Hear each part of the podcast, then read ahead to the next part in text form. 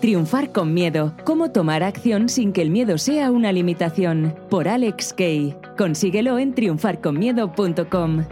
Buenas, buenas, bienvenido, bienvenida a un episodio más de mi podcast donde cada semana te cuento en mis propias palabras cualquier cosita que me haya ayudado a mí a lo largo de mi vida y que me haya ayudado bien sea a nivel personal o a nivel profesional.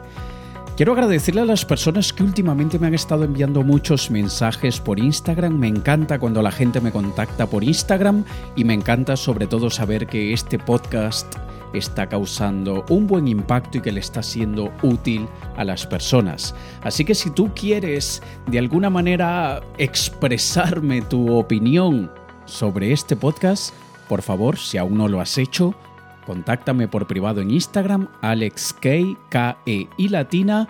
Contáctame por privado y yo escucharé tu mensaje en caso de que sea de voz o leeré tu mensaje en caso de que sea de texto y yo personalmente te agradeceré por darte a notar, por hacerte notar y por escuchar mi podcast, ¿vale? Vamos entonces a entrar en materia con este tema de esta semana, que es un tema algo delicado y es un poco delicado porque, por un lado, yo he sido afectado e involucrado directamente con el tema de este episodio, pero al mismo tiempo es delicado porque para muchísimas personas este es un tema casi intocable. La salud mental del emprendedor y cómo mantener la cordura cuando emprendemos un negocio. Cuando se habla de negocios, cuando se habla del mundo empresarial, de los emprendedores, son pocos los que tocan el tema de la salud mental. Siendo un tema tan importante es increíble que siga siendo tabú. Cuando ser emprendedor requiere acostumbrarse y aprender a vivir en la ausencia de la certeza y al mismo tiempo ser capaces de abrazar cualquier cambio, sobre todo cambios imprevistos, sin anestesia, sin preparación previa, y esto nos desestabiliza y es importante que hablemos al respecto. Hay muchísimo desconocimiento en lo que a salud mental del emprendedor se refiere, en lo que a salud mental en general se refiere. Y se han transmitido con los años muchos mitos que hace que cueste hablar de esto. Fíjate lo que sucede cuando alguien comenta que está yendo a terapia psicológica. La gente, los amigos, la familia o, o los desconocidos te miran raro y piensan, el pobre debe estar muy loco para ir a terapia. Y no, no hay que estar loco ni loca para ir a terapia. debemos recordar que ir a terapia es como llevar un coche al mecánico, a la inspección. Cada año, no sé, dependiendo del país donde tú estés, pero dependiendo de los años que tenga tu coche y dependiendo de, de las leyes de tu país, a los coches hay que hacerles la inspección cada cinco años, cada tres años, cada dos años o cada año. Y es simplemente para asegurarnos que los frenos van a funcionar cuando los necesitamos, que la dirección va a funcionar de la manera que la necesitamos, que los amortiguadores, las ruedas, todo va a estar perfectamente funcional porque nuestra vida depende de esa máquina. Y si lo hacemos con nuestro coche, ¿cómo no lo haríamos con la máquina más importante con la que hemos venido a este planeta, que es nuestro cerebro? Y la manera como nuestro cerebro sirve de base o de receptáculo para nuestra mente y lo importante que es la salud mental para que nosotros podamos conseguir todo lo que nos proponemos. Fíjate que según un estudio realizado por Springer, ellos se dieron cuenta que alrededor del 49% de los emprendedores sufren al menos una vez en sus vidas de un fuerte desequilibrio mental. Imagínate, 49% de los emprendedores sufren en algún momento de un fuerte desequilibrio mental. Y esto no es algo que necesariamente nos tenga que asustar, simplemente es algo que debemos aceptar y debemos hacer algo al respecto. Si tú tienes historial en tu familia de diabetes o de la tensión alta, ¿qué vas a hacer? Atragantarte de dulces y de sal toda tu vida sabiendo cuál será el resultado de esa decisión? En mi caso, yo tengo, por el lado de mi padre, tengo historial de problemas de salud mental. Mi tío, uno de los hermanos menores de mi padre, en el año 2013 o en el 2012, me parece, yo estaba en Japón y cuando regresé de Japón, fue mi primer viaje a Japón, mi hermana me envía un mensaje y me dice, tenemos que hablar. Y la llamo y cuando la llamo me dice, mi tío Felipe falleció. Yo, wow, ¿cómo es posible? ¿Pero qué pasó? Y cuando me dijo, se suicidó, fue una cosa muy difícil de asimilar. Inmediatamente lo primero que pensé fue en mi padre, en el dolor por el que debía estar pasando mi padre. Su hermano menor se quitó la vida en un parque público. Se dio un tiro en la boca. Dejó notas en los bolsillos para que cuando la policía o los, los miembros de, del servicio de urgencias fuesen a recoger su cuerpo, supiesen qué hacer, supiesen a quién contactar. Y es increíble que una persona pueda llegar al punto de decir prefiero quitarme la vida antes de seguir pasando por este sufrimiento. Y hay muchísimas personas en este momento pensando y sintiendo eso. Y es algo que tiene muchos factores y son varios elementos los que hay que tener en cuenta. Y quitando lo que es una parte del equilibrio químico del cerebro, también está la manera como nosotros interpretamos los retos, los desafíos, el dolor y cómo nosotros de alguna manera incorporamos el sufrimiento o lo descartamos, cualquiera de las dos opciones, en nuestras vidas. Y hay este dicho que, que yo lo tengo casi como un, una filosofía de vida. El dolor es obligatorio, pero el sufrimiento es opcional. Y nosotros debemos saber que el dolor forma parte de nuestra vida. Un militar, un atleta olímpico, se someten a muchísimo dolor por aquello que quieren conseguir. Tienen muchísimos momentos de bajón, pero saben que eso es necesario para conseguir aquello que quieren. Y yo hablando con mi psicóloga, yo estoy, yo tengo una psicóloga con, con, la que me reúno todos los miércoles por la mañana. Ya hace mucho tiempo. A lo largo de los años he tenido terapia con varios psicólogos y solamente para que tengas una pequeñita noción de, de cómo yo de alguna manera tomo mi salud mental y al mismo tiempo lo compleja que puede ser mi mentalidad en relación a lo que, en lo que a salud se refiere, la psicóloga que tuve antes de esta que tengo ahora me rechazó. no quiso tomar mi caso. Luego de tres sesiones con ella, me dijo, yo no te puedo ayudar, tienes que ir con alguien más preparado. Y estamos hablando de una psicóloga que tiene alrededor de 60 años de edad, más de 30 años de carrera, y me rechazó. Y no lo hizo porque yo estoy loco como una cabra, aunque tengo, aunque tengo momentos en los que estoy como una cabra. No es que yo tenga un desequilibrio a un nivel de, de demasiado imposible de tratar, claro que no. Pero es que tengo una, entre comillas, enfermedad que se llama emprendedor. Y esa enfermedad llamada emprendedor no es fácil de tratar por muchos profesionales.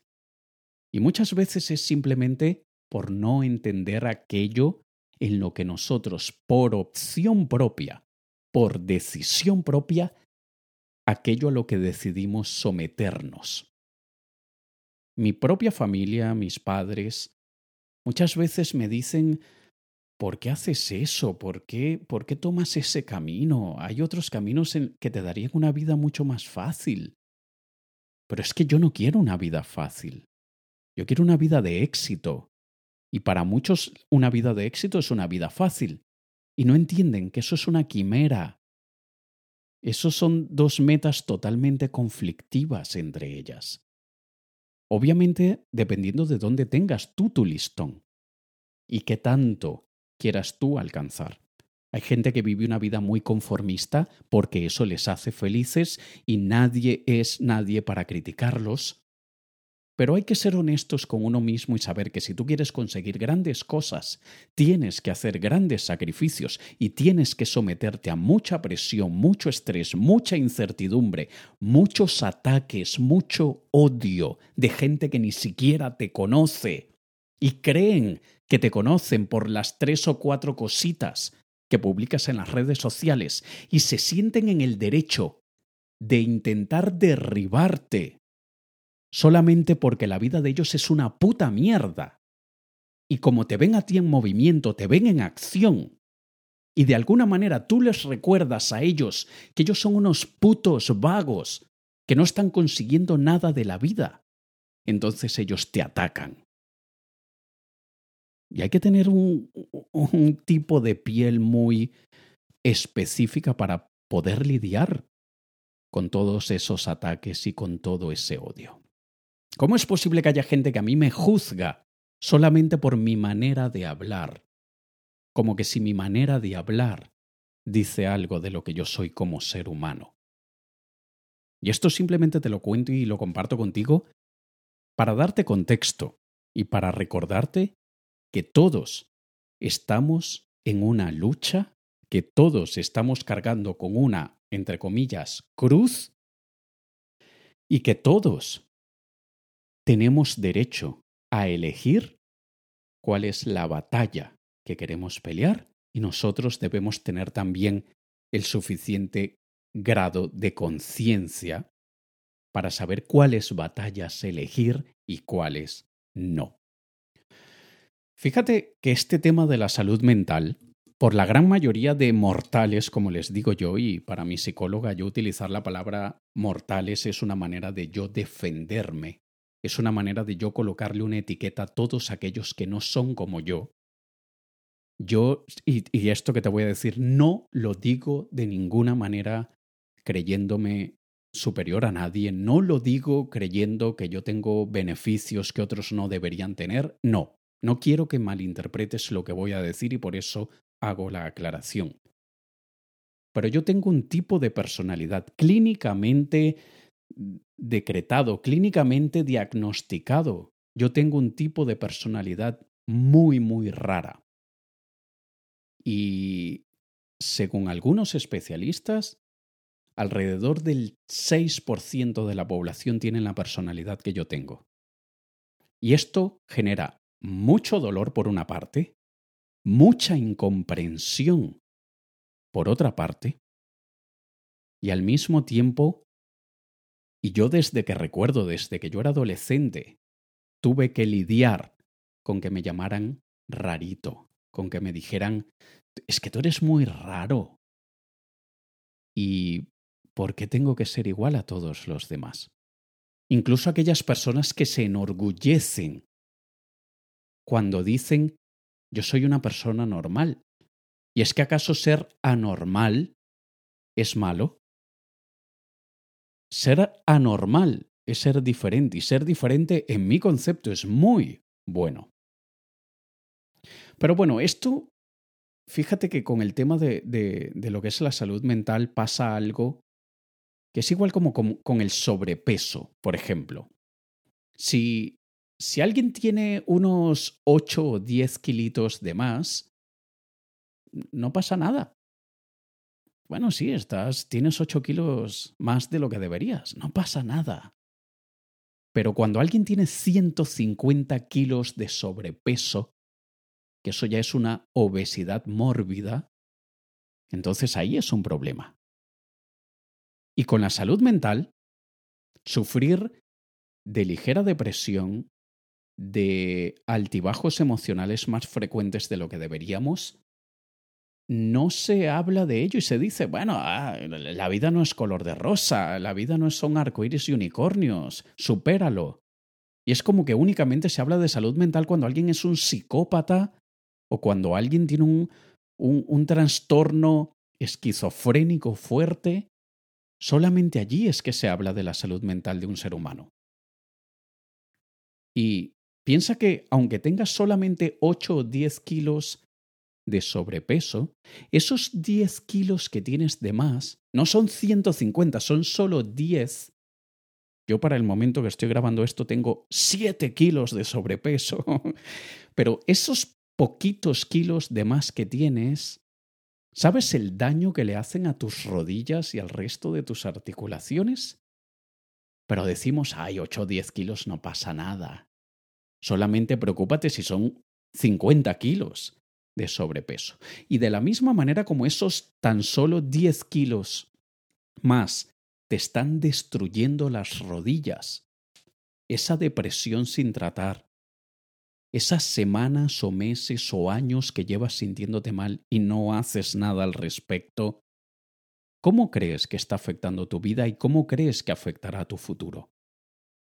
Imagínate que te dan la posibilidad de, de viajar en el tiempo ¿Tú logras imaginar cómo va a ser tu vida en el futuro si ese problema emocional o mental que tienes ahora no lo atiendes ahora?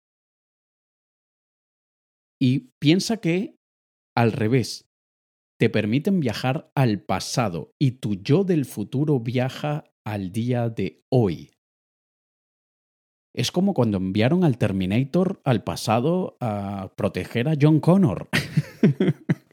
Es, es como cuando, cuando te, te mandan al pasado y decir, mira, ve a cuidar al tú del pasado, porque si sigue por el camino que va, el futuro será negro. Cuando el Doc Brown fue a buscar a Marty McFly y a Jennifer para llevárselos al futuro, porque su hijo iba a, a cometer un crimen. De la misma manera, nosotros hoy debemos pensar que nos, nos hemos enviado nosotros mismos desde el futuro. El yo del futuro nos envió al presente para atender lo que tenemos que atender hoy y así no tener un futuro negro. Hay, como te decía antes, varios elementos. Tienes por un lado el equilibrio químico. Es súper importante cuidar la química del cerebro. Yo muchas veces, paralelamente al hecho de ser emprendedor, yo he tenido muchos altibajos y hay veces en los que estaba totalmente asqueado de, del mundo, de la gente, de contacto social de cualquier tipo. Y por un lado es mi personalidad. Yo soy muy introvertido, me encanta la soledad, no soy sociable más allá de lo que debo ser porque mi profesión lo amerita y al mismo tiempo porque he mejorado muchas cosas en mi personalidad. Pero me di cuenta que había algo más, que no era solo personalidad. Y es donde me di cuenta que tenía un desequilibrio químico. En mi caso, en el año 2015, por primera vez tomé antidepresivos. En aquel momento tomé un antidepresivo llamado paroxetina, que es básicamente un inhibidor de la reabsorción de la serotonina en el cerebro. Me fue bien, estuve cuatro meses tomándolo y en esos cuatro meses también me ausenté por completo de las redes sociales. Es decir, no estaba expuesto a críticas de nadie, a ataques de nadie, a odio de nadie. Mi vida no la criticaba nadie de ninguna manera y eso ayudó. También fue la única vez en mi vida que he estado cuatro meses metido con todo el sacrificio en un gimnasio. fue una época en la que iba al gimnasio cuatro o cinco veces por semana. Y esa mezcla de tomar la paroxetina con haber alejado mi vida de las redes sociales y de hacer ejercicio físico obviamente me sentía muy, muy bien. Me sentía muy bien. Y me di cuenta de la importancia que tiene eh, tomar ecualizadores para la química del cerebro. Dejé de tomar la paroxetina porque, por un lado, no quería volverme dependiente de una sustancia, sino que yo quería hacer mi trabajo mental. Por otro lado, la paroxetina me estaba afectando mucho la libido y no me sentía yo. Por un lado, no me apetecía nada y cuando me apetecía podía estar como el, el, animalito, el conejito de la marca Duracell, y sigue, y sigue, y sigue, y dura, y dura, y dura, y podía estar así cuatro horas y podía seguir. Y entonces no era lo normal, y por eso también quise dejar de tomar la paroxetina. Y estuve así durante muchos años, hasta hace un año. Y hace un año volví a sentir muchos desequilibrios químicos en mi cerebro. Absolutamente todo me afectaba. Estaba pasando por la ruptura de mi pareja y también eso, eso afecta muchísimo. Una ruptura amorosa, un desequilibrio a nivel sentimental afecta mucho. Y para darte un poquito de contexto, estamos hablando de... Yo, yo conocí a, esta persona, a la en el año 2001. Y en el año 2003 me casé con ella. 2003. No 2013. 2003 me casé con ella. Y en todos estos años, que han sido años espectaculares en mi vida, yo en el año 2017 me, entre comillas, me enamoré, me ilusioné de otra persona. Y en ese momento todo se fue abajo, porque quería acabar con, con la relación que tenía de, desde hacía tantos años, de una persona que me apoye en todo, que me cuida, que me atiende, que todo. No, no, sin quejas prácticamente. Pero me, me dejé entre comillas, enamorar de otra persona. Y los hombres somos muy básicos en lo que a, ese tipo de cosas se refiere. Somos todavía muy neardentales en lo que a eso se refiere. Y pasé por, por esos, por tiempo de mucho desequilibrio y hace un año veía que, no estaba bien y estaba muy irritable y estaba exageradamente impaciente y es cuando decidí volver al psiquiatra y contarle lo que me estaba pasando y la psiquiatra me recetó un medicamento llamado sertralina, marca comercial Zoloft, y llevo un año tomando este antidepresivo. La psiquiatra me dijo, lo vas a tomar solamente durante un año y vemos. Yo soy otro, otro mil veces mejor, mil veces mejor. Y es básicamente porque la sertralina lo que ha hecho es apagar el radio mental en mi cerebro y dejo de darle exceso de tiempo de antena, como se dice en el mundo de la comunicación, a los pensamientos, me dejan de importar las pequeñas tonterías que antes me importaban y me da mucha más paciencia, mucha más tolerancia, mucha más empatía. Y tú piensas que no es que yo cambié, yo sigo siendo el mismo. La única diferencia es que ahora tengo un ecualizador químico Así que fíjate la importancia también de la química del cerebro. Muchas veces no es ni siquiera nuestra personalidad, no es ni siquiera nuestra actitud, sino que es nuestra serotonina, en este caso, en mi caso. Puede que sea otro neurotransmisor, pero en mi caso es la serotonina la que estaba siendo absorbida en exceso por el cerebro y no estaba utilizándola como debería. Por favor, perdonadme los psiquiatras presentes, que probablemente acabo de decir un disparate, pero es así como yo entiendo que funciona el tema dentro de mi ignorancia sobre todo esto de neurotransmisores. Pero todo esto, ¿por qué te lo digo? Te lo digo es porque muchas veces no se trata de, de ser positivo, No se trata únicamente de mirar la vida con optimismo, sino que también hay una parte química que es importante aceptar. No solamente aceptar, sino también cuidar, hacer algo al respecto. Pero claro que hay otras cosas que afectan nuestra salud mental. El estrés afecta terriblemente nuestra salud mental. La incerteza, la incertidumbre, el aislamiento. Ser emprendedores es algo bastante solitario. Y solitario tanto a nivel físico, práctico de gente que nos rodea, como también a nivel eh, mental, a nivel simbólico. No nos entienden, no nos comprenden, no apoyan muchas de nuestras decisiones locas, entre comillas, y eso nos aísla.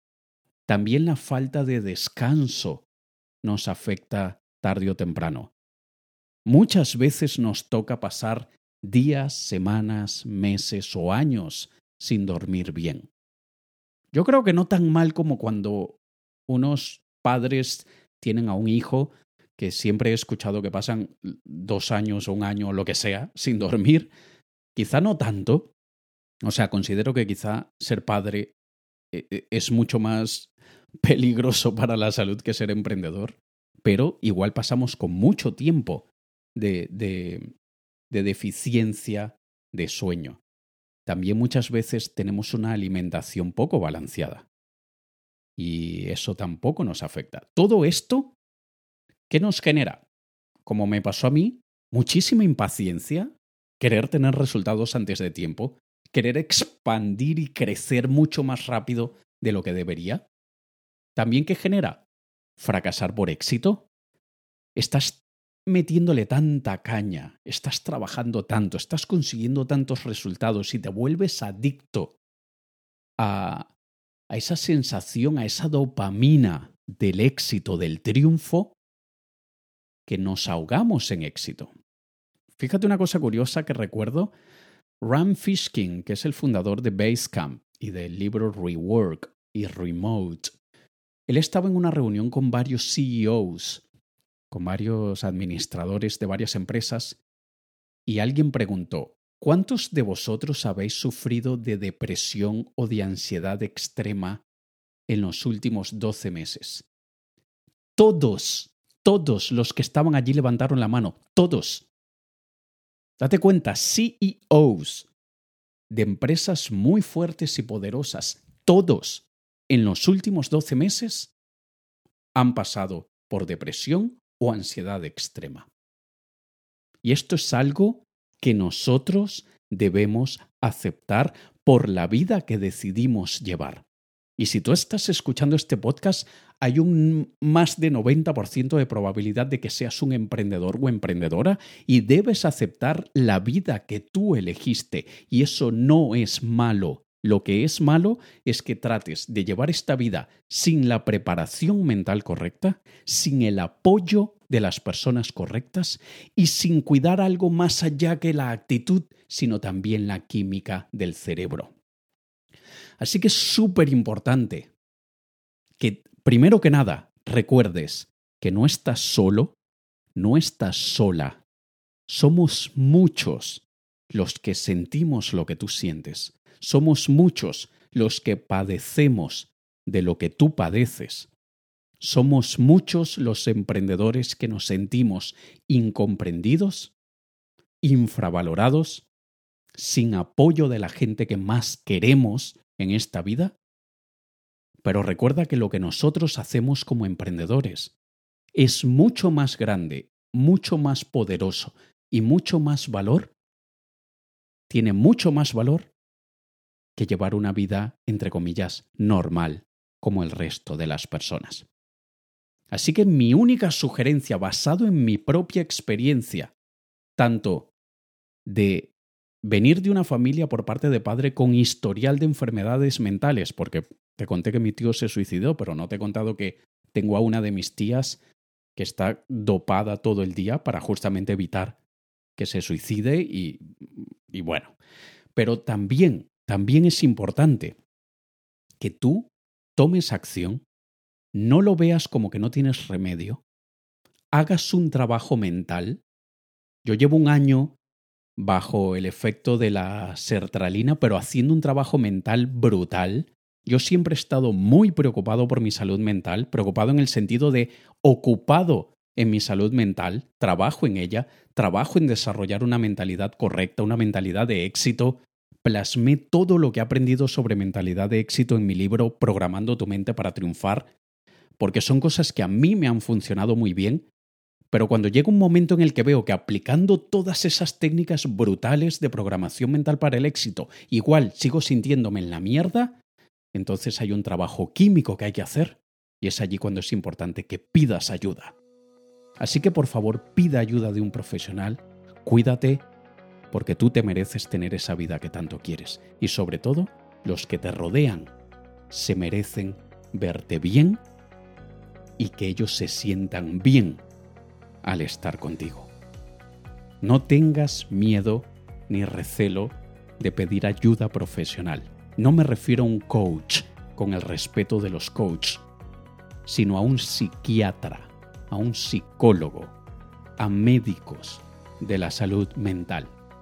Y verás que todo el tiempo de tormenta por el que has estado pasando se disminuye, aprendes a ver las cosas desde otra perspectiva y tu vida será muy gratificante.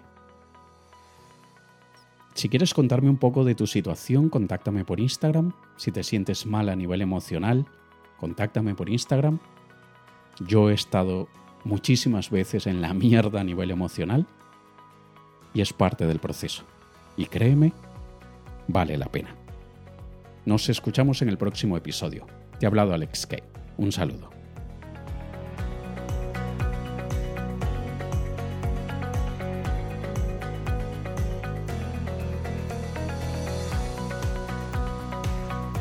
Te invito también que vayas a mi Facebook y a mi Instagram para que veas el vídeo que he publicado hace poco sobre salud mental.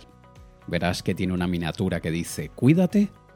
Espero que ese minuto, minuto y poco que dure el vídeo te ayude, te inspire y sobre todo te incite a tomar el control sobre tu salud mental.